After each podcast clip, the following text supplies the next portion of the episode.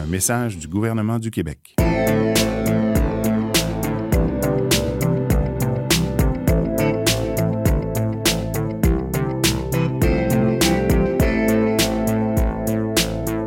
CIBL 105 Montréal. Vivre Montréal, Montréal. Alors, ici c'est IBL. On entre en onde bientôt. Bientôt. Dans 5 minutes. CIBL 105 au cœur de Montréal. C'est intermittent jusqu'à Wellington. Vers la rive sud, congestion depuis Turcot, euh, parce qu'on a eu un accident tout à l'heure sur la 132. Bon, ben c'est clair, tu vas être en retard. Ouais, cool. J'ai de la gym. Parce que la 132 demeure encore occupée. Il est 9 h. CIBL. 101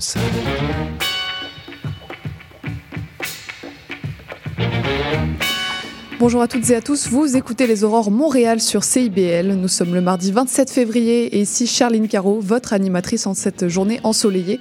Et aujourd'hui, on reçoit le réalisateur Jean-Martin Jean-Martin Gagnon pardon, pour parler de sa nouvelle série Maisonneuve. Et ensuite, ce sera au tour de nos chroniqueuses avec Marise Poisson pour les enjeux d'immigration et Béatrice Grandet pour le reportage. Alors que vous soyez au travail, sur la route ou bien tranquillement en train de vous réveiller, bienvenue sur les ondes de CIBL.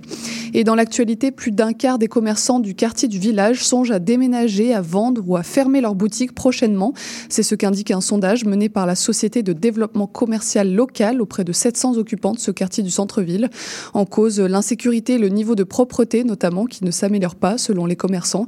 Ces impressions contrastent avec le constat dressé par la mairesse Valérie Plante qui déclarait que le quartier allait mieux.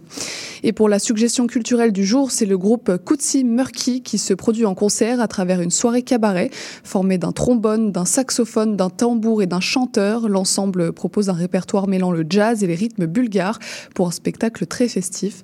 C'est à retrouver ce soir à 19h au Centre culturel Henri Lemieux. On continue sur euh, CIBL avec l'entrevue du réalisateur Jean-Martin Gagnon.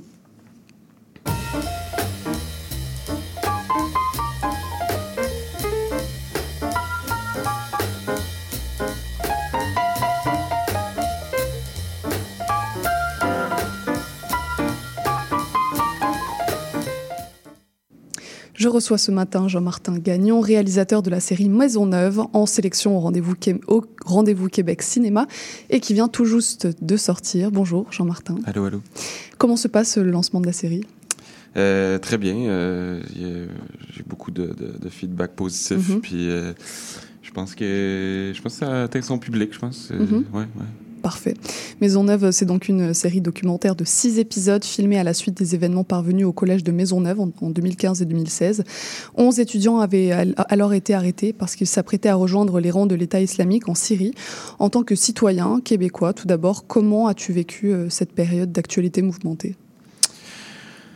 Euh, ben, par la voix des médias surtout, hein, que Mhm. c'est ça qui est comme euh, triste dans cette histoire-là, là, c'est qu'il y a comme un, un grand pan de toute cette, de, de tous ces, ces débats-là qui se passent dans les médias puis qui sont couverts de, mani- de manière très en surface, Mhm. où est-ce qu'on parle juste du voile, où est-ce que c'est ça, la charte des valeurs, tout ça. Ça, C'était vraiment une période triste, je trouve, au Québec, où est-ce que euh, on voulait débattre d'enjeux qui finalement euh, étaient plus ou moins pertinents, puis euh, qui faisaient en sorte que constamment, ben, euh, une communauté était euh, marginalisée, Mhm. puis. euh, fait que c'était comme.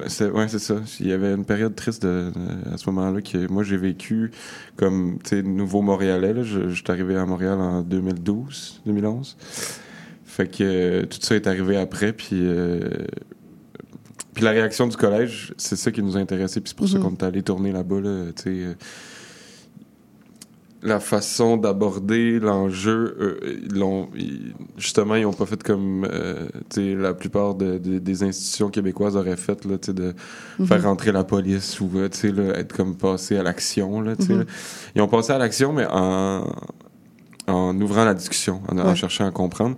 Puis là, ça, c'était super intéressant Mhm. pour des caméras, là, de, de donner la parole aux jeunes, puis de voir qu'est-ce qu'ils ont à dire là-dessus. Ouais, justement, parce qu'à la rentrée 2017 et pendant un an, vous vous immiscez euh, dans le collège de Maisonneuve avec euh, l'équipe de tournage pour filmer la vie des élèves après cet événement bouleversant. faut se souvenir euh, du contexte de tension qui était celui de l'époque entre le bouillonnement médiatico-politique et les tensions entre les élèves des différentes communautés du collège. Dans ce cadre-là, comment euh, vous vous êtes immiscé, toi et ton équipe de tournage, euh, au collège de Maisonneuve? Euh, ben, d'abord, ils- ont accepté qu'on fasse ça parce que la direction a accepté parce que euh, justement, on s'en venait couvrir euh, le sujet d'un autre point de vue, tu sais, qui Mhm. n'était pas celui-là de- du clip médiatique où est-ce qu'il fallait, tu sais. euh, je sais pas, on parlait de très grande tension au collège de Maisonneuve, de radicalisation, tu sais, de berceau de la radicalisation, Mhm. tu sais. Puis là, nous, on allait là-bas, puis on allait, on allait se rendre compte, puis tout le monde le savait qu'il y avait rien qui se passait au collège Mhm. Maisonneuve de spécial. C'est, juste une gang de jeunes qui sont partis en Syrie, tu sais, dans le sens, ils auraient pu tout travailler dans un subway, là, tu sais, c'est pas... euh, c'est- il y a- il y a- mais il y a quand même quelque chose d'intéressant au collège au sens que c'est quand même un lieu de radicalisation dans le sens que c'est c'est des jeunes en quête identitaire, euh, en crise identitaire, fait que qui qui qui euh, qui veut souvent bousculer l'autorité. Mhm. Fait qu'il y avait quand même, tu sais, il y avait quand même un parallèle à faire avec la radicalisation, mais pas au sens où on, on, l'entend dans les médias. Mhm.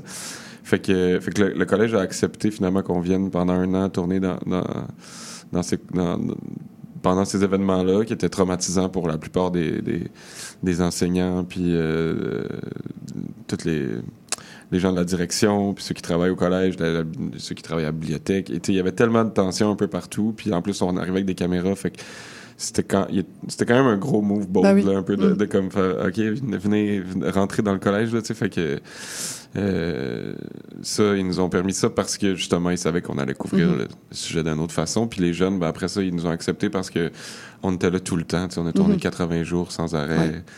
Euh, en se promenant avec la caméra, puis en cherchant nos personnages Mhm. qui sont qui se sont révélés eux-mêmes finalement au, fil du tournage. Oui, exactement. Donc, dans, dans ce documentaire, il y a des scènes de vie, il y a des discussions et aussi des, les témoignages de cinq jeunes principaux euh, qui exposent des points de vue, des opinions euh, très différents sur l'événement. Comment vous les avez choisis, justement? Euh, c'est ça, c'est, c'est, on, on a donné la parole à des jeunes. Tu sais, on était là dans des cercles de discussion qui étaient organisés par Momo. Tu sais, c'est sûr que, mettons, les personnages des intervenants, ça, eux, tu sais, ils sont apparus parce Mhm. que c'est ça leur rôle. Ils sont là à ce moment-là. Tu sais, ils, ils traînent dans les couloirs, puis c'est des intervenants de corridor qui appellent. Fait que c'est comme un, un- un nouveau terme pour euh, travers de rue, mais dans un dans, dans une institution finalement. Mhm. Eux, ben, ils étaient là. Fait que, c'est eux qui nous ont emmenés vers les jeunes dans des cercles de discussion. Puis après ça, ben, euh, au fil du tournage, ben, il y avait des jeunes qui se révélaient, qui avaient envie de parler. Fait qu'on on leur tendait le micro. Ouais, fait que c'est, eux qui Mhm. sont. Puis à un moment donné, tu sais, avec un entonnoir de bon, des jeunes qui viennent mais qui sont pas là souvent, ou que finalement ils sont plus ou moins intéressés, ben tu sais, était, il y avait peut-être une dizaine de jeunes au départ qui, qui nous intéressaient, puis on, est- on, on a fini avec cinq au montage. Ouais. Partout euh, dans l'espace médiatique et politique, les voix se sont élevées pour s'exprimer sur l'événement, sur euh, le débat identitaire qui en a découlé. Votre euh, documentaire, lui, a tendu le micro aux protagonistes du sujet. Est-ce que, selon toi, on entend assez les premiers concernés par un sujet, par un événement? Ben non, ben non, c'est ça. On, ouvre la télé puis on pense qu'il y a des experts qui nous parlent des trucs, mais tu sais, ils- ils- concrètement, ils sont dans des bureaux puis ils vivent pas le quotidien justement de ces jeunes-là. là, tu sais, fait que, fait que non, tu sais, euh, clairement que quand on parle de radicalisation, euh, on, on, on va, on va- il n'y a pas la bonne cible, là, tu sais, c'est Mhm. dans le sens que c'est comme l'idée, c'est, en tout cas de nous, ce qu'on voulait faire, c'est de retourner à la base puis de voir où est-ce qu'on perd un jeune, quand est-ce qu'un jeune décroche de la société, euh, aille se radicaliser pour l'État islamique ou qu'il se retrouve dans la rue comme un itinérant, tu sais, je veux dire, c'est, c'est, pour nous, c'est la même chose dans le sens qu'il y a, il y a un moment où est-ce qu'on peut perdre des jeunes, puis je pense que euh, Ryan l'exprime dans, le- dans le documentaire, puis c'est, vers là qu'on est allé quand elle- c'est elle qui nous a parlé de ça. Euh, elle se demande si on donne assez euh, le pouvoir aux jeunes de devenir des, des Mhm. héros dans, dans la société. Puis clairement qu'il y a une lacune là. Puis je pense que le collège est comme le dernier lieu là où ce que peut-être il y, a- y y quelque chose qui se passe là. Bon, c'est sûr que ça dure vraiment pas longtemps. là. Les Mhm. jeunes, ils sont au collège pendant deux, trois ans, mais il y a un moment où ce qu'ils peuvent prendre la parole. On pense à, Mhm. à 2012, où est-ce que tu arrives au collège, puis finalement, tu te rends compte que tu peux faire tomber un gouvernement. sais, Mhm. C'est quand même, il y a quelque chose de spécial là. Euh, mais tu sais, en même temps, quand on pense en 2012, on pense surtout aux matraques puis aux polices dans la rue qui demandent aux jeunes de se taire. C'est encore la même chose avec la Palestine qui est arrivée quand le, quand le, le premier attentat du Hamas est arrivé, tu sais, que des jeunes ont voulu défendre euh, la Palestine parce que Israël était en train d'attaquer. Ben, dans, dans les médias, on entend le premier ministre qui fait comme là, arrêtez d'aller manifester les jeunes. Puis là, on se demande pourquoi il y a des jeunes qui se Mhm. radicalisent après. C'est sûr que si on leur demande de se taire alors qu'il y a des sujets qui, eux, leur tiennent à cœur, Mhm. ben, c'est ce qui arrive. Mhm. Et pourtant, ces jeunes ne sont pas une seule entité, ils sont plusieurs, ils ont des opinions parfois différentes, opposées.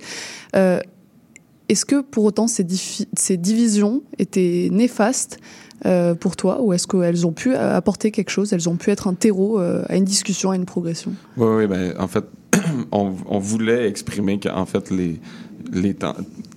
Parce que, en fait, ce qui arrive, là, c'est qu'au collège, là, c'est ça que Momo il explique, là, c'est que il y avait des, il y avait, il y avait une réelle tension, mais elle était alimentée par la peur de l'autre.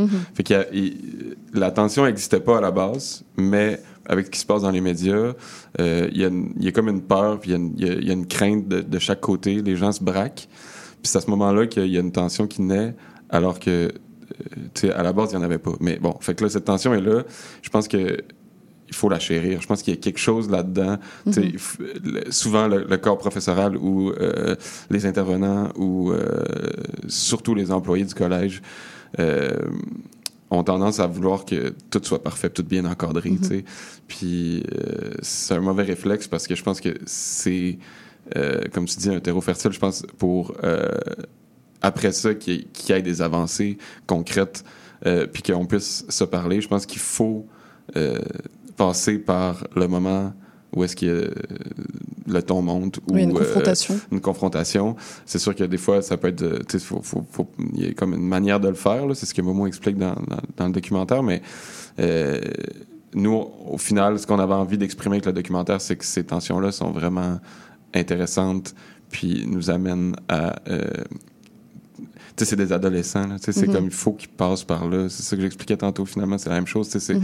il y a un moment où est-ce qu'il faut qu'ils confrontent l'autorité, où est-ce qu'il faut qu'ils brassent des affaires.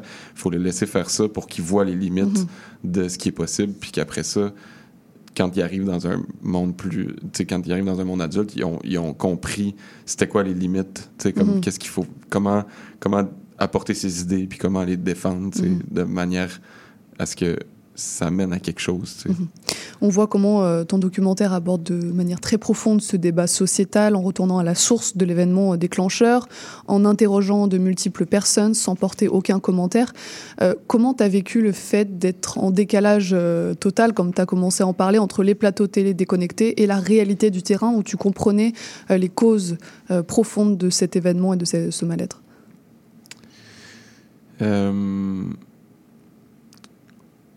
Euh, ben, c'est ça. c'est- c'est- L'idée, c'est de donner la parole aux jeunes. là, tu sais, je veux dire, c'est, c'est eux qui, qui, qui, qui déterminent qu'est-ce. Finalement, on est en tournage recherche, les jeunes nous donnent des trucs, puis on revient cinq ans plus tard, puis on, Mhm. on essaie de, de voir avec eux si leur, leur pensée a évolué, quelque chose a changé. Puis c'est, puis c'est à ce moment-là que, que le- fil narratif de la série se place. Fait qu'il y a de- finalement, tu moi, tu ben oui, c'est sûr qu'à un moment donné, au montage, on fait des trucs, là, tu mais euh, finalement, c'est eux qui ont dicté c'était quoi la Mhm. série, puis c'était quoi le propos. tu sais. Fait que c'est comme ça que ça s'est passé. La multiculturalité, la diversité, le wokisme sont des sujets très présents dans les médias, dont les chroniqueurs sont notamment euh, très friands.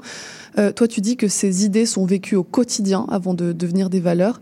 Euh, Est-ce que tous ces débats d'idées euh, perdent parfois de vue la réalité des individus sur le terrain la réponse est oui, tu as commencé déjà à nous l'expliquer. Ouais. Mais est-ce que toute tout ce- cette ébullition médiatique, politique au- autour de ces valeurs euh, perd parfois son, son sens réel? Euh... Ben oui, là. c'est- c'est- je, je sais pas, c'est comme on dirait que c'est tellement des mots euh, galvaudés qui veulent plus rien Mhm. dire, le wokisme, là. Euh, L'idée, c'est juste d'être empathique, puis d'essayer de voir comment l'autre vit ces trucs. Fait que je pense que c'est ce que les jeunes expriment dans la série. là. Il y a Mhm. comme juste un moment où est-ce qu'il y a des tensions, puis après ça, ben, on se rend compte que ah ben oui, c'est sûr que si le la personne a vécu ça dans sa vie ou dans cette journée-là, ben ça se peut qu'elle réagisse comme ça parce qu'il s'est passé ça. C'est- Mhm. C'est aussi simple que ça. Bon, réponse très simple, merci. Euh, quelle est la force, l'intérêt d'un documentaire comparé à un reportage ou à une fiction, puisqu'on se trouve un peu entre les deux Euh, quel est, pourquoi, pourquoi un documentaire? Ben, c'est ça, c'est de donner la parole aux jeunes, encore une fois. Tu sais, je pense que de donner la parole à des gens qui, qui, qui l'ont pas. Tu sais, dans la fiction, ben, euh, ce serait moi qui aurais écrit euh, qu'est-ce que Mm. les jeunes disent, puis c'est pas intéressant. Je pense Mhm. que, juste, comme je disais tantôt, c'est.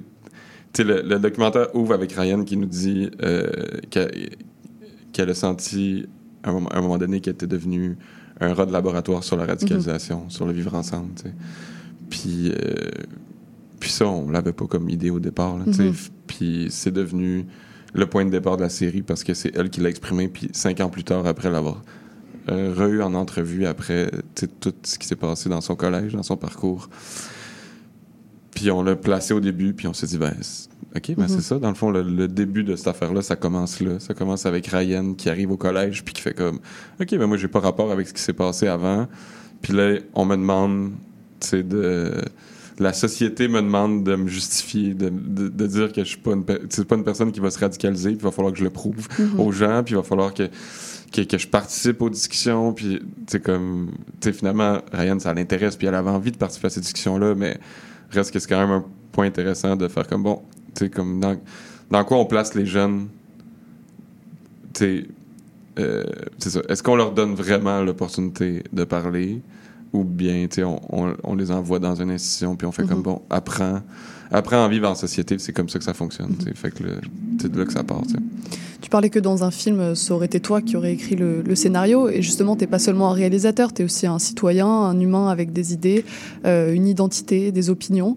Euh, Est-ce que tu avais considéré ce bagage socioculturel, politique, avant de te lancer dans la réalisation d'un documentaire euh, politique? Non, non, non, non, c'est ça. C'est comme, pour moi, c'est genre, on s'en va faire une série dans un collège, tu sais, c'est comme, Mm. c'est cool, on suit des jeunes, tu sais, mais après ça, tu te rends compte, tu sais, en parlant avec la direction, à quel point c'est, c'est énorme, là, comme truc, là, tu sais, moi, c'est ça, j'avais aucune idée à quel point ça allait être, euh, c'est ça. Puis on dirait qu'aujourd'hui, je me rends compte, je suis comme, aïe, je peux pas croire que j'avais, genre, 27 ans, puis euh, j'allais avoir un bébé bientôt, puis en plus, j'étais en train de faire ça. Puis là, je suis comme, OK, c'est vraiment... Je me suis... Mais je pense que c'est ça qui fait que ça, que ça fonctionne aussi, là, c'est que finalement, on s'est pas intéressé à ces, à, à ces enjeux-là tant Mhm. que ça. On s'est vraiment juste intéressé à est-ce qu'on donne la parole aux jeunes, puis comment Mhm. on le fait. Fait que c'est- eux qui ont, qui ont dicté tout l'aspect politique, ça Mhm. vient d'eux. tu sais. Moi, je- on a fait des coupes au montage, puis on a choisi les moments les plus intéressants, Mhm. finalement. C'est tout. Et alors, est-ce que la réalisation de cette série a fait évoluer ton cheminement de pensée? Et si t'en avais pas, est-ce qu'il en a créé un, une réflexion euh, en toi? Ben ouais, ben c'est sûr que moi je suis rentré là avec euh, des idées préconçues, puis euh, la plupart se sont confirmées, mais euh, ce qui est sûr, c'est que je trouve qu'il y a comme quelque chose qui se passe dans un collège qui se passe pas ailleurs. Euh, puis je me questionne, euh, j'ai eu beaucoup de questionnements par rapport au fait que euh, après le collège, on rentre dans des chambres d'écho à l'université avec des gens qui pensent comme nous, on Mhm. travaille avec des gens qui pensent comme nous. Puis euh, maintenant, avec les médias sociaux, avec, on, est, on est constamment euh, ramené avec des gens qui pensent comme nous. Euh, puis le collège, c'est comme le dernier lieu de rencontre là, de. c'est ça, justement, un mélange de.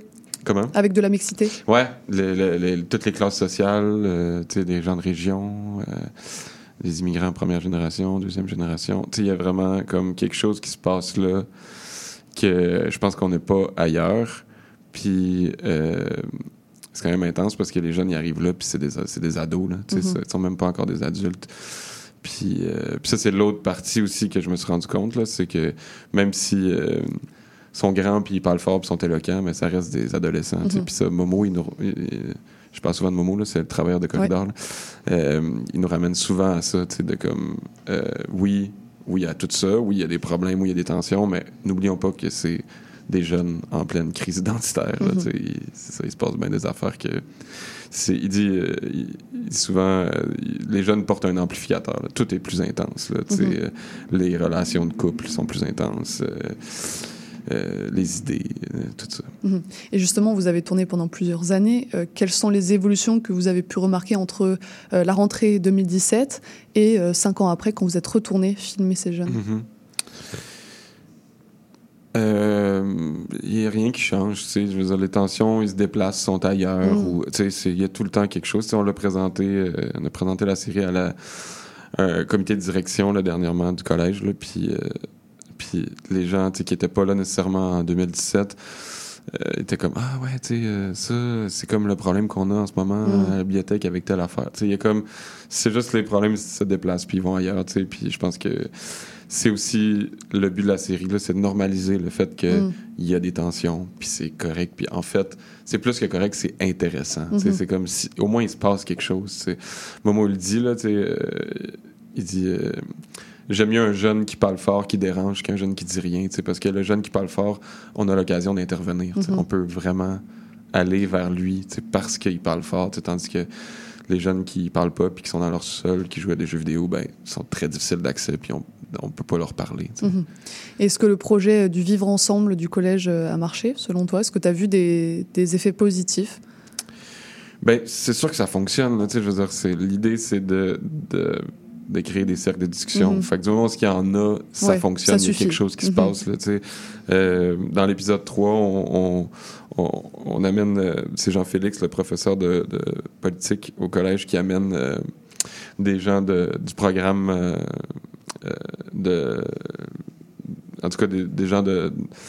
Euh, de l'âge d'or, là. je sais pas trop comment on dit ça, là, tu sais, je m'en rappelle plus, ils ont, ils ont comme un terme pour ça. Là. Fait que là, c'est euh, c'est des vieux qui viennent à la rencontre de des jeunes. Puis Mhm. euh, dans un local, justement, où est-ce qu'il y a beaucoup de, de, de jeunes qui sont issus de la communauté arabo-musulmane. Puis il y a comme il y a comme tout un clash là, de eux qui se sont débarrassés de la religion catholique euh, euh, quand ils étaient jeunes, Mhm. avec euh, la Révolution tranquille, tout ça. Puis, tu sais, puis là, eux... euh, les jeunes qui expliquent pourquoi pour eux c'est important encore la religion dans leur vie, tu sais, il y a comme, tu sais, juste ça, c'est sûr que ça amène à quelque chose d'intéressant. là, tu sais. Est-ce que vraiment les gens changent d'idée après ça? Pas nécessairement, mais au moins ils mettent des visages sur des propos qui portent des fois qui peuvent être, euh, c'est ça, euh, Mhm. haineux. Dans une des discussions, les jeunes y réfléchissent à ce que veut dire être québécois. Mhm. Est-ce que cinq ans après, ils ont trouvé la réponse? Sûrement pas. En tout cas, je, vois- je vois pas ça pourrait être quoi la réponse à ça. Mhm. C'est ça, c'est un concept qui est flou et Mhm. euh, qui est unique à chacun, je pense. L'identité, euh, c'est ça. Puis, puis Ryan, dans, la- dans le documentaire, a dit quelque chose d'intéressant par rapport à ça, là, parce qu'elle dit que qu'elle peut pas permettre aux gens de, de lui donner une identité parce que, justement, apporte une identité dans son visage, tu sais. Fait que euh, fait que c'est très très complexe comme truc. là. Vous avez organisé une projection euh, de la série le 22 février dernier. Quels, euh, quels ont été les retours du public? Excuse-moi, j'ai pas entendu. Euh, Vous avez organisé une projection le 22 Ouais, février du Ouais. film Oui, oui, oui, de la série oui. Comment ça s'est passé? Quels ont été les retours? Euh, super, c'est ça, oui, c'est ça. Les gens sont. euh, c'était spécial parce qu'ils ont, ils ont projeté les six épisodes euh, back à back, là. Fait que moi, je Mhm. trouvais que c'était comme un, un Un marathon. ouais. Ouais, c'est ça, c'était intense. Puis finalement, les gens ils ont dit qu'ils ont aimé ça, Mhm. que ça, ça- ouais, que, que ça se binge-watch, il paraît. Ouais. Fait que je suis content. Ouais, c'est tu, ça. tu rentres dans le système, c'est Ouais, parfait. exact. Et puis il y a aussi une table ronde le 1er mars prochain à 18h à la Cinémathèque en présence euh, de Ouais. toi, le réalisateur et puis des protagonistes. Plusieurs années après l'événement, le, le débat il est toujours vif. Euh, il y a toujours des choses à dire. Euh, les tensions se sont déplacées, comme Ouais. tu en parlais. Ouais. Il va y avoir des choses intéressantes à dire. Ouais, ben c'est sûr que c'est ça, c'est animé par Ed Hamoud, là, puis on s'est mis d'accord hier en- en- au téléphone où est-ce que il faut que ça ouvre sur la Palestine. Il y a comme Mm. il, y a, il y a un, gros sujet là à traiter. Je, que je pense que toute la fin de la table, tu sais, au début on va introduire un peu la série, là, puis Mhm. euh, on va parler un peu de qui euh, qui fait quoi là, dans, dans, dans la dans, la série puis dans la vie, euh, avec nos quatre protagonistes de la série qui vont être là. Puis après ça, on ouvre le sujet sur la Palestine parce qu'il y, y a tout un lien à faire. Puis dans le, dans le sixième épisode de la, de la série, justement, il y a un débat sur la Palestine. Puis, Mhm. fait que, ouais. Et c'est quel genre de personnes qui assistent à ces projections? Des jeunes, des gens de la communauté arabo-musulmane, euh, des... C'est sûr qu'on est au rendez-vous Québec Cinéma, là, fait que c'est sûr que c'est plus des têtes blanches là, qui Mhm. sont là. là. Puis ben, en même temps, je suis vraiment content parce que euh, je pense que les jeunes, tu sais, la série, ça, ça, ça peut vraiment leur plaire parce que euh, il, il y a un fil narratif intéressant, puis il se passe des trucs, puis tu sais, comme. Je pense que ça suit comme une série Mhm. aussi de fiction, là, dans le sens qu'il y a des personnages, on les aime, on les déteste, euh, ça dépend à chaque épisode. Il- les jeunes, je pense qu'ils peuvent s'accrocher à ça, mais euh, les propos, je pense que les jeunes sont, sont déjà très, très ouverts par rapport à ces, ces idées-là de- d'inclusion. là. Ils ont pas, ils ont- j'ai rien à leur apprendre. Mhm. En fait, c'est eux qui ont tout à nous apprendre. Puis, euh, mais je pense que ça peut brasser des idées chez, euh, chez les gens euh, plus âgés. Là, tu sais, euh, c'est euh, Bah, dans l'ensemble de la ouais. société québécoise, en fait. Oui, oui, ça c'est concerne sûr, tout le monde. c'est sûr, Ouais. oui, mais euh, c'est ça. Les, les, les, monsieur, madame Blanche là, de, de- du rendez-vous Québec Cinéma, je pense que j'espère qu'ils sont brassés un peu dans leurs idées. Là. Mhm. Mais c'est le but. Ouais. En tout cas, j'encourage tout le monde à aller voir ton documentaire Maison Neuve, disponible sur onf.ca. Euh, à noter aussi que tu fais partie des 10 œuvres sélectionnées au Rendez-vous Québec Cinéma, un événement qui dure jusqu'au 2 mars avec une large programmation de films québécois et des activités gratuites, très important. Yes. Puis euh, la, Ouais. la série est gratuite aussi hein, sur l'ONF.ca. Bien sûr, vraiment- gratuite. Ouais, c'est pour l'ensemble de la société québécoise, on a dit. Donc yes. allez-y tous, et puis bonne continuation avec ton Merci reportage. beaucoup. On continue avec la chronique de Béatrice Grandet, et puis avant ça, on écoute Derrière le jour de Bless et David Nouamaï.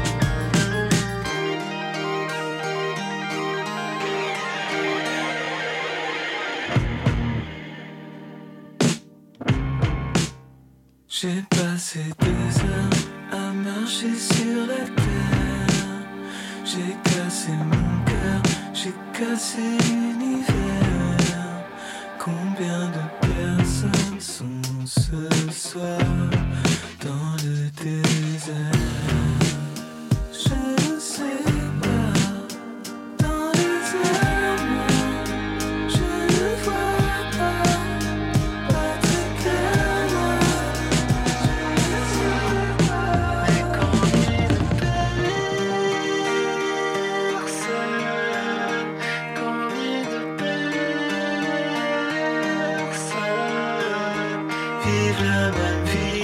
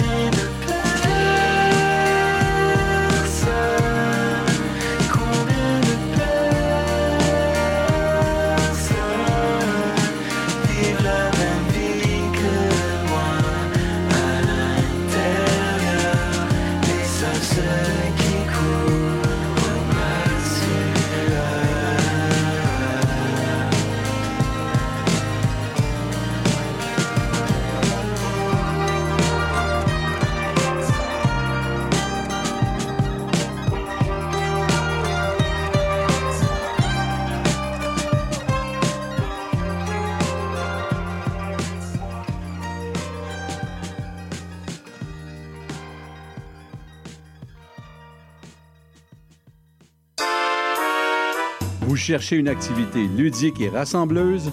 Inscrivez le Bingo Radio de CIBL à votre agenda. Chaque semaine, courez la chance de gagner 3500 dollars en prix. Invitez vos amis et jouez avec nous tous les dimanches dès 13h. Pour participer, procurez-vous les cartes de jeu du bingo de CIBL dans un point de vente près de chez vous. Pour trouver des lieux, visitez notre site web au cibl1015.com sous l'onglet Bingo Radio de CIBL. À dimanche prochain et bonne chance! Maude.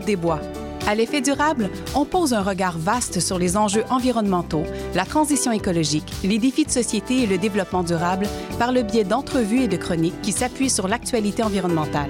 C'est un rendez-vous tous les mardis 10h, rediffusion lundi 8h sur les ondes de CIBL 1015. Ici Yves Chamard. J'aurai le plaisir de venir partager avec vous une heure semaine la merveilleuse histoire de Québec en musique. Chaque samedi à compter de 6h30 à CIBL 1015 Montréal. Les générations se parlent à Trait d'Union. Je suis Louise Curodo et je vous invite à vous joindre à nous tous les vendredis à 14h sur les ondes de CIBL 101,5. CIBL 101.5 Montréal. Et je reçois à présent Béatrice Grandet, une chroniqueuse de passage qui vient nous parler un peu de Montréal. Bonjour Béatrice. Bonjour Charline. Et aujourd'hui, tu nous parles d'un trip de bouffe à Montréal. Trip de bouffe à Montréal. Tu trouves pas qu'on dirait le nom d'une euh, d'une BD Ouais, ou d'un film qui tourne mal. Carrément, hein. Mais avant de vous emmener dans mon trip de bouffe à Montréal, parce que je peux pas le faire seul, ça se fait à plusieurs, un trip. Euh, je vous remets un petit peu de contexte. Donc là, je viens de déménager dans une nouvelle coloc pour la septième fois depuis mon arrivée il y a deux ans Ouais. à Montréal. Et là, je suis en fait sur visitation et je remplace un monsieur que j'ai rencontré à Tadoussac lors de mes euh, multiples reportages. Mhm. Et ce monsieur-là, à l'âge de 60 ans, a repris des études de tourisme.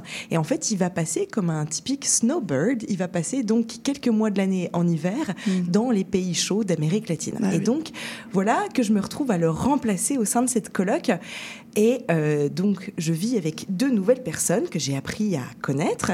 Il y a Camélia, 25 ans, et Alex, euh, Alex, euh, 22 qui n'a plus d'âge, voilà. Il n'a plus d'âge. Et maintenant, il l'a retrouvé. Et donc, avant d'arriver dans cette coloc, il me semblait bien qu'il y avait comme un chat.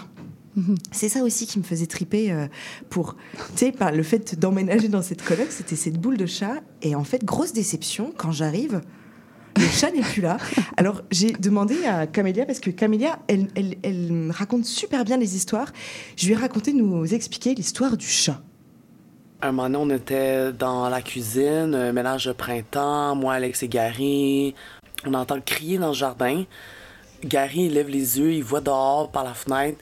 Puis Minois qui était couché par terre, comme un soldat qui revenait de la guerre. Puis ses jambes étaient brisées. Il marchait plus, puis Gary a crié, il dit Minois s'est brisé la, jambe. Puis il parti en courant, je l'ai suivi. Puis il, marchait comme il boitait, comme s'il était cassé, c'était trop bizarre.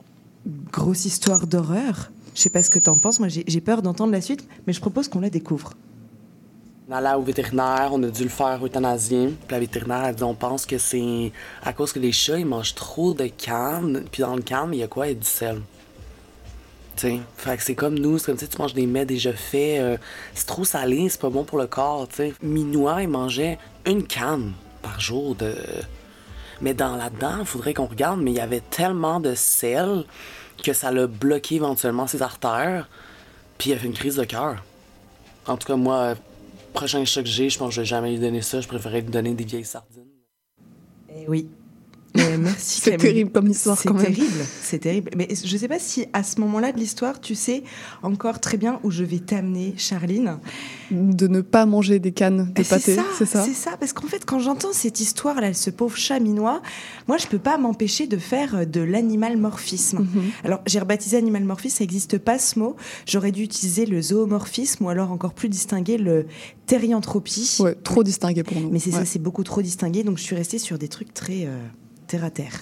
et c'est-à-dire qu'avec cet animal morphisme, quand j'entends cette histoire-là de chat qui bouffe des cannes et qui finit par avoir l'arrière-train complètement bloqué, faire une grosse crise d'AVC, mais j'arrive pas à m'empêcher de penser qu'on a peut-être le même sort, Mhm. tu sais, nous, citadins, là, qui vivons en ville.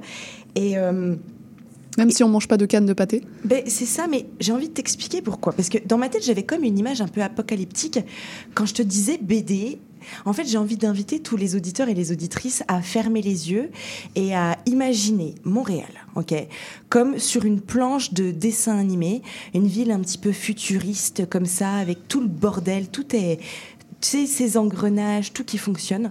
Et je vous, je vous propose d'imaginer le nombre d'habitants à Montréal. On est. euh, Merde, j'ai perdu le chiffre. On est dans les 2 millions Oui, c'est ça. On est 2 150 000 exactement.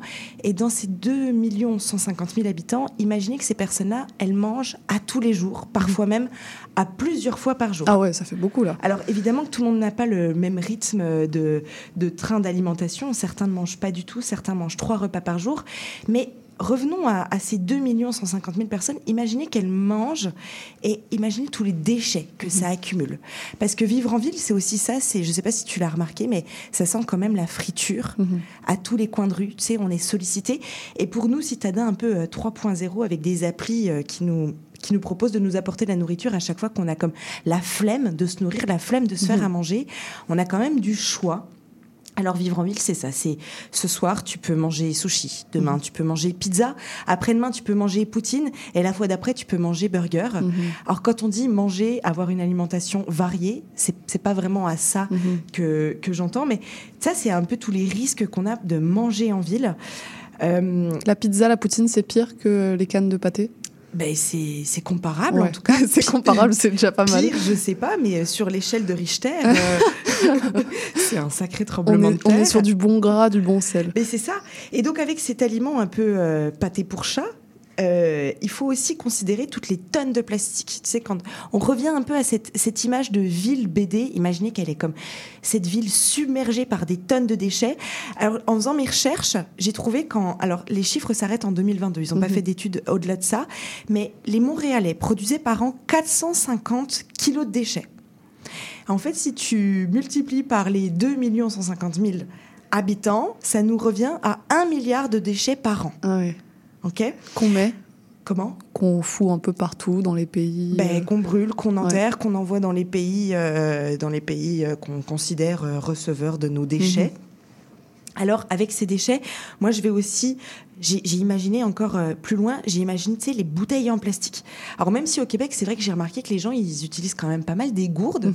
Je sais pas si tu avais remarqué ça, Charline. Ouais, c'est un, peu tendance. Un ouais. peu plus qu'en Europe, j'ai l'impression. Ouais. Mais quand même, je pense toujours à ces gens, tu sais, c'est- convaincu que euh, non, l'eau du robinet est empoisonnée, on va passer à, à, tu sais, aux, aux eaux en plastique. Mhm. Et euh, en fait, c'est marrant parce qu'il y, a- une étude qui est sortie il y a plus ou moins deux, trois semaines, mais elle est plutôt sortie du côté européen. J'ai pas trop vu ça ici, mais c'est que la plupart des, marques euh, d'eau, sais, des- de, de l'eau en plastique, Mhm. mais les marques les plus connues, hein, euh, Evian, euh, euh, Épar, euh, non, celle-là, elle est Faut pas en trop citer au moins trois pour pas que ce soit un placement de produit. non, je rigole, Ok, c'est ok. bon. Bah alors attends, Evian, on a Vitel et on a comme Volvic. C'est parfait. Ok, donc ça c'est des grosses marques en France. Et ben en fait, toutes ces compagnies-là, elles ont caché. Elles n'ont pas rendu transparent leur méthode de filtration d'eau. Mhm. Et en fait, ils utilisaient des méthodes, mais qui étaient mais tellement interdites.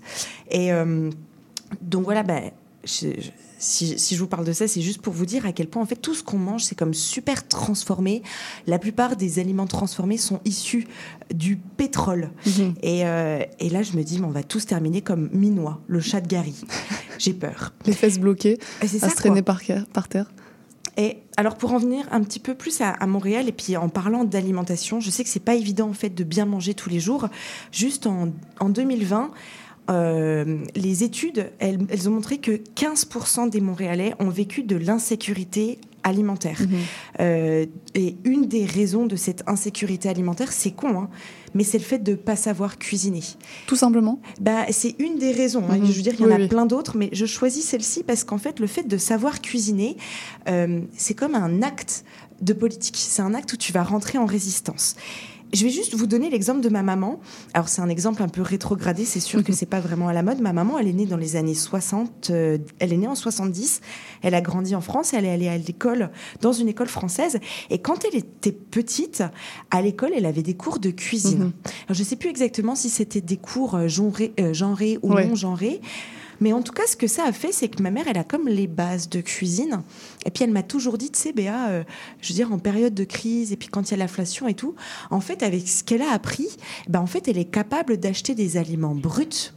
Et en fait, ça, ça a vraiment une incidence sur ses courses, euh, parce que, voilà, elle achète des fruits, des légumes, puis qu'après, elle transforme, elle prend le temps. On lui Mhm. a appris à faire ça à l'école, mais au final, ça a une vraie incidence sur, euh, sur, son, sur son panier et sur son portefeuille. Mhm. Et sur sa santé. Et c'est ça, tout à fait.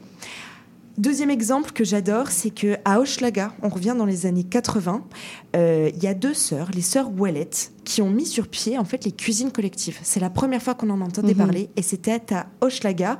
Les cuisines collectives, c'est un vrai héritage pareil de cuisiner, de s'alimenter de manière politique. Parce Mhm. qu'en fait, en groupe, on va mettre de l'argent, on va mettre du temps, des compétences. Et euh, donc, mettons que euh, tous les mercredis après-midi, on est trois, quatre personnes, on cuisine ensemble des grosses batches, tu sais, de, Mhm. de repas. Et puis après, on ramène à la maison des portions alimentaires pour, pour euh, nourrir nos familles, nourrir, je sais rien moi, d'autres bouches. Mais ça, c'est aussi un vrai euh, acte de résistance politique sur notre euh, alimentation. Euh, par rapport à ces euh, cuisines collectives, on estime qu'au Québec, il y a 7000 cuisiniers et cuisinières qui cuisinent collectivement à peu près à chaque semaine ou à chaque mois. Ah ouais, donc c'est un vrai phénomène. Ah oui, oui, je te jure, c'est un vrai phénomène. Et donc, si euh, on combine cette pratique-là à aussi connaître des épiceries les moins chères de Montréal, par exemple Cigale, euh, une épicerie sur Saint-Laurent, et je vous conseille aussi, chers auditeurs et auditrices, à taper sur Internet, taper sur, euh, taper les 10 épiceries les moins chères de Montréal, et vous tomberez sur une liste, et ça vaut vraiment la peine. Je dire, il existe, je sais qu'il y a l'inflation, je sais que c'est cher, mais il existe des solutions pour manger pas cher. Et aussi, je voudrais vous partager quelque chose, une petite anecdote, mais c'est drôle parce que dans ma vie, je n'ai jamais aussi bien mangé que l'année dernière lorsque j'allais chercher des paniers alimentaires gratuits dans des banques alimentaires. Et tu sais pourquoi, Charline? Non. Parce que j'avais pas le choix Mhm. et je me retrouvais avec des fruits et des légumes que je ne connaissais pas. Puis tu fais pas la fine bouche, euh, non, tu prends tout. Je veux dire, et j'arrivais à la maison, mais avec des trucs. je suis d'accord. Je les ai jamais vus, j'avais jamais cuisiné ça. Je pense au rapini, par Mhm. exemple. Le rapini, c'est un espèce de brocoli sauvage, un petit peu plus floral. Putain, mais excusez-moi, je me suis éclatée à cuisiner le rapini, puis c'est un petit coup d'asperge comme ça. Et en fait, tous les soirs, bah, ça me forçait à vider mon frigo, à cuisiner ce que j'avais ramené et à tester des Mhm. recettes que j'avais jamais euh, vues avant. Mhm. Et euh, mon alimentation était super saine, était super variée. Euh, Moralité, vive le rapini. ben, vive le rapini et puis ouais, vive ces solutions alternatives, je trouve, qui nous, qui nous permettent de sortir. Mhm. Dans mon cas, moi, ça m'a, ça m'a rendu très créative en cuisine d'aller chercher mes paniers alimentaires. Alors, le seul point, l'inconvénient, et, et je le partage avec vous, c'est que seul, parfois, on n'a pas euh, tellement envie de se mettre à cuisiner. Euh, c'est un peu genre, tu sais, fléau comme Mhm. ça. Alors, je vous encourage à appeler des amis, inviter des gens à venir cuisiner avec vous, puis à partager ce moment que vous auriez pu trouver comme euh, chiant, lourd. Et ben en fait, de le faire à plusieurs, euh, ça rend le truc euh, fun. Et puis, si toi tu sais pas cuisiner, moi je sais pas cuisiner, ben tu sais, on va cuisiner ensemble, mais on va pas se moquer l'une Mhm. de l'autre. Non, surtout pas. Ça va être un moment fun. Et c'est pour ça que je vous dis, en fait, faites des tripes de bouffe entre amis à Montréal. La boucle est bouclée. La boucle est bouclée, c'est ma conclusion. Merci Béatrice. Euh, N'oubliez pas de ne pas manger de la pâté pour chat et puis d'essayer de cuisiner par vous-même, des rapinis, tout ce que vous voulez.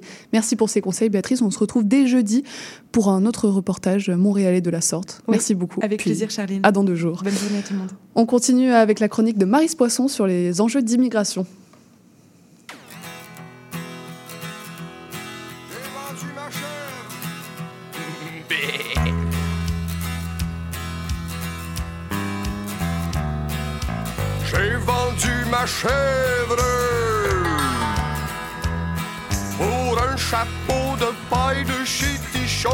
Tichon Cochinchi noir.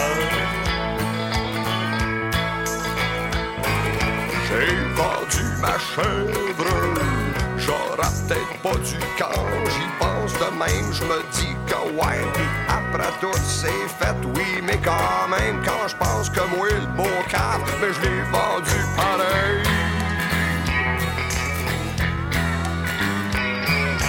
J'ai vendu ma chèvre. pour acheter n'importe quoi.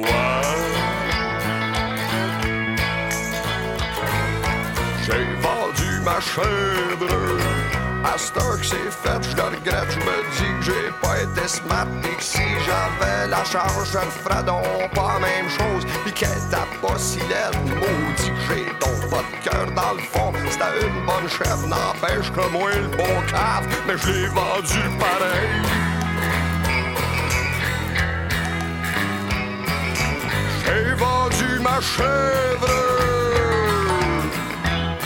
Pour me mettre à revendre tout ce que je rachetais à chaque fois. J'ai vendu ma chèvre, je me suis tanné vite du chapeau, je l'ai changé pour des poissons rouges, puis un bidet, puis une souffleuse que j'ai revendue pour une collection de sur les animaux, en mémoire de ma bonne vieille chèvre dont je m'ennuie un peu. N'empêche que moi, le bon cas, ben je l'ai vendu pareil. J'ai vendu ma chèvre. Il faut toujours apprendre ce que dans le fond on sait déjà.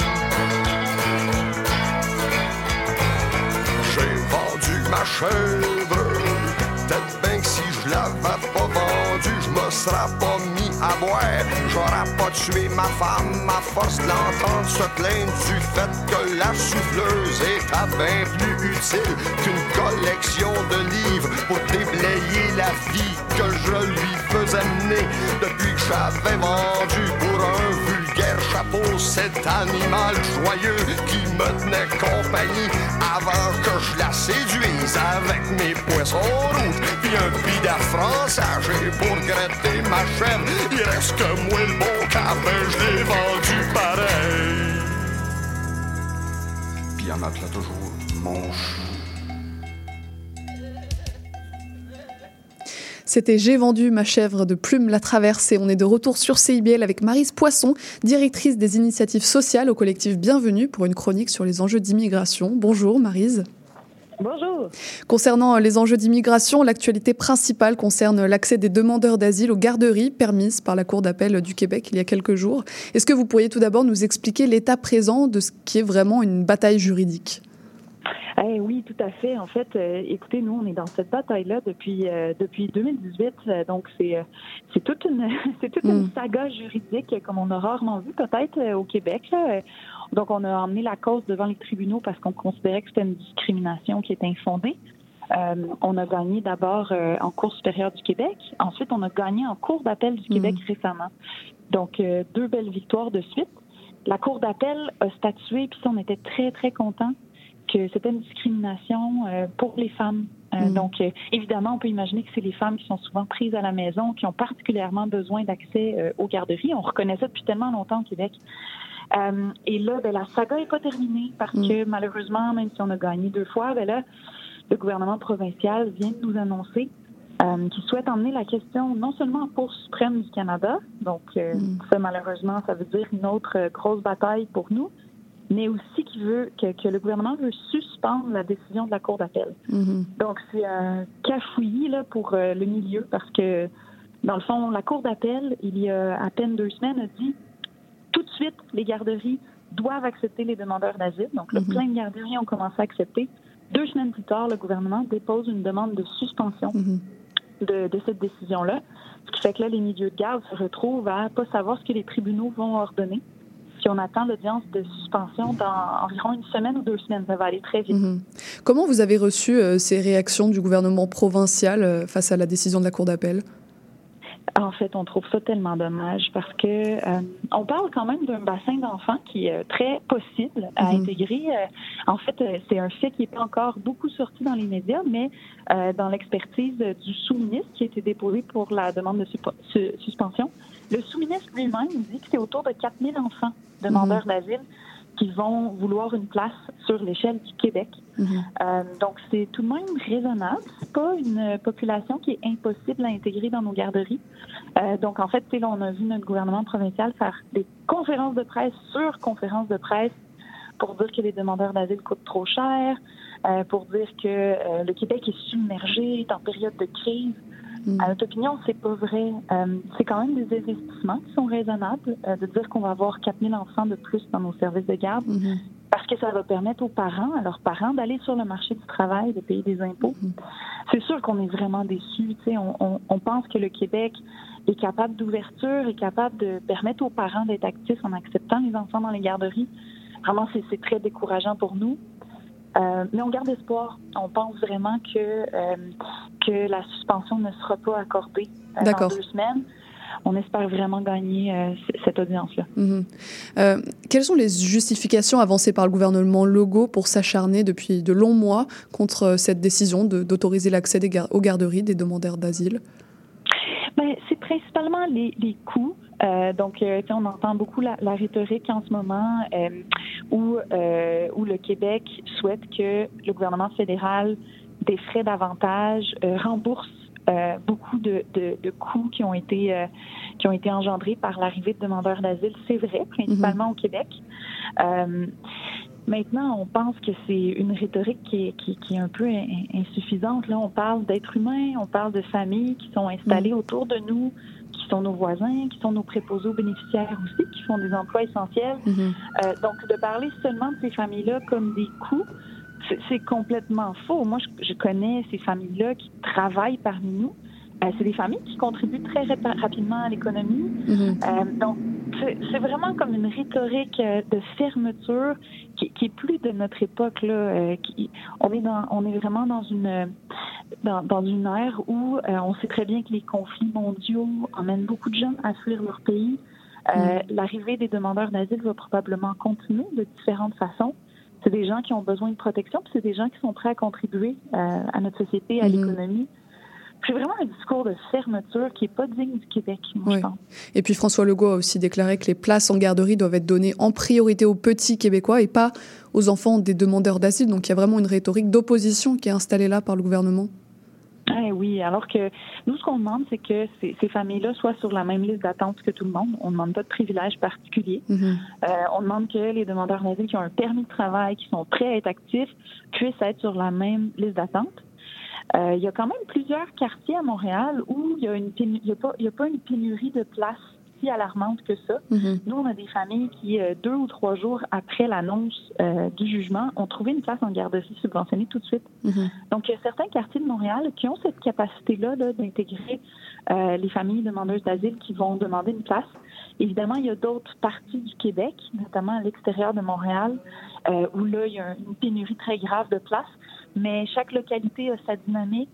Euh, puis il y a réellement des quartiers de Montréal où il y a des places disponibles.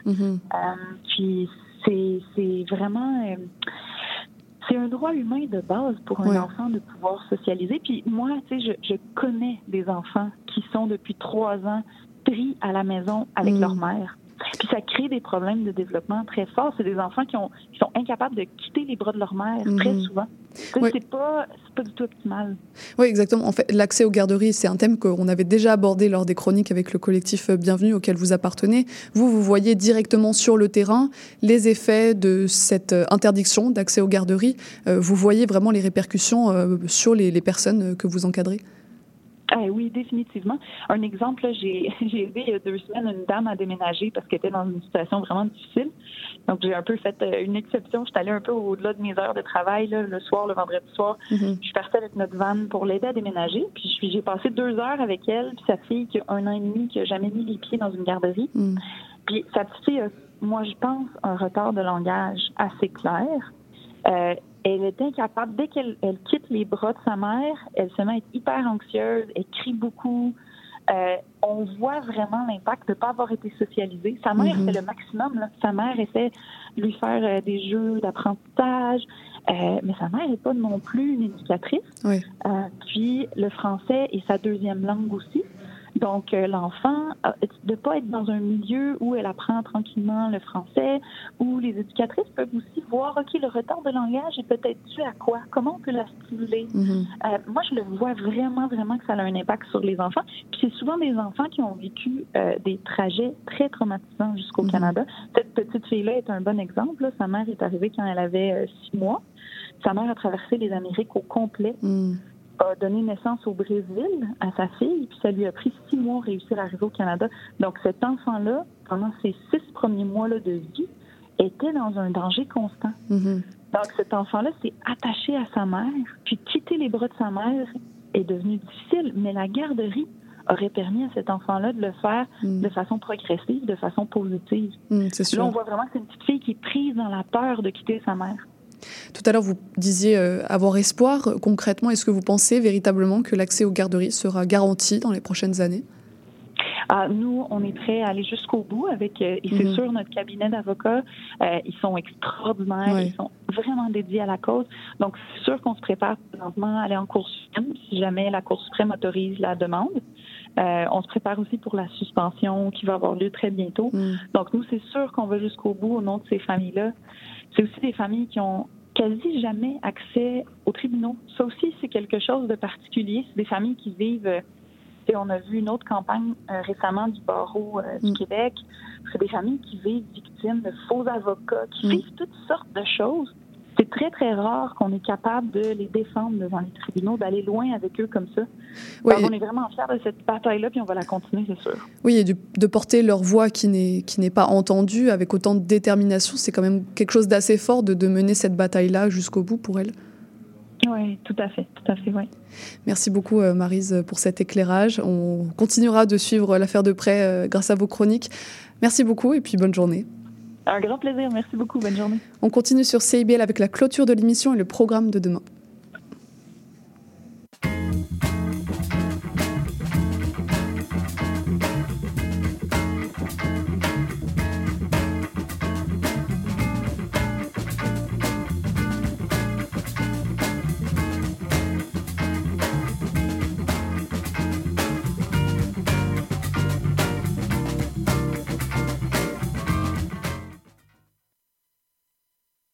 Et pour nous, euh, l'émission d'aujourd'hui touche déjà à sa fin. Je remercie nos invités, nos chroniqueurs, chroniqueuses du jour d'être passés à l'émission. Je remercie également euh, Wilfried Etzoa et Maurice Bolduc pour la mise en onde et les choix musicaux. Demain, je recevrai l'autrice et journaliste Valérie Simard pour parler de la surconsommation de vêtements, sans oublier nos chroniqueuses avec Emma Ducassupeo pour les grandes femmes de Montréal et Caroline Lapierre pour les enjeux environnementaux. Alors restez branchés sur CIBL pour suivre ce beau programme et puis n'oubliez pas que notre émission est également disponible en balado sur les plateformes ainsi que sur notre site web. C'était Charline Caro sur CIBL. Je vous remercie pour votre écoute et je vous dis à demain pour une prochaine émission.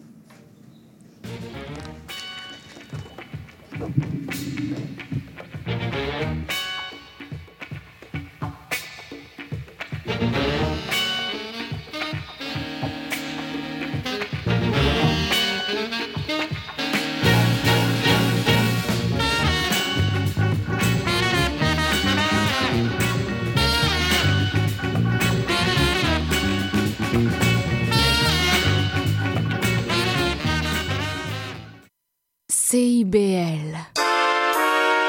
Vous cherchez une activité ludique et rassembleuse? Inscrivez le Bingo Radio de CIBL à votre agenda. Chaque semaine, courez la chance de gagner 3500 dollars en prix. Invitez vos amis et jouez avec nous tous les dimanches dès 13h. Pour participer, procurez-vous les cartes de jeu du bingo de CIBL dans un point de vente près de chez vous. Pour trouver des lieux, visitez notre site web au cibl1015.com sous l'onglet Bingo Radio de CIBL. À dimanche prochain et bonne chance! Au prochain tirage du Loto 649, le gros lot de la boule d'or sera à 54 millions. ouais, ça brasse dans le boulier. Ici Maude Desbois. À l'effet durable, on parle d'environnement, de défis de société et de développement durable en s'appuyant sur l'actualité environnementale. C'est un rendez-vous tous les mardis 10h, rediffusion lundi 8h sur les ondes de CIBL 1015. Salut, c'est Laurie Vachon. Dans Attache Tatoune, tu vas découvrir les artistes d'aujourd'hui et de demain. Une heure d'entrevue avec les artistes émergents pour parler de création, de leurs influences et bien sûr de leur univers. Viens écouter Attache Tatoune. Une heure de musique, une heure de découverte, c'est dans Attache Tatoune, jeudi de 13h à 14h sur CIBL 101.5. Le cowboy urbain. à cheval de ma. Tous les jeudis de guitare, 16 à 18 heures. Les heures de pointe, tu trouves ça normal? Mon nom est Jason Dupuis, je suis un obsédé de musique country. Je vous propose des entrevues, des performances et des grands classiques. La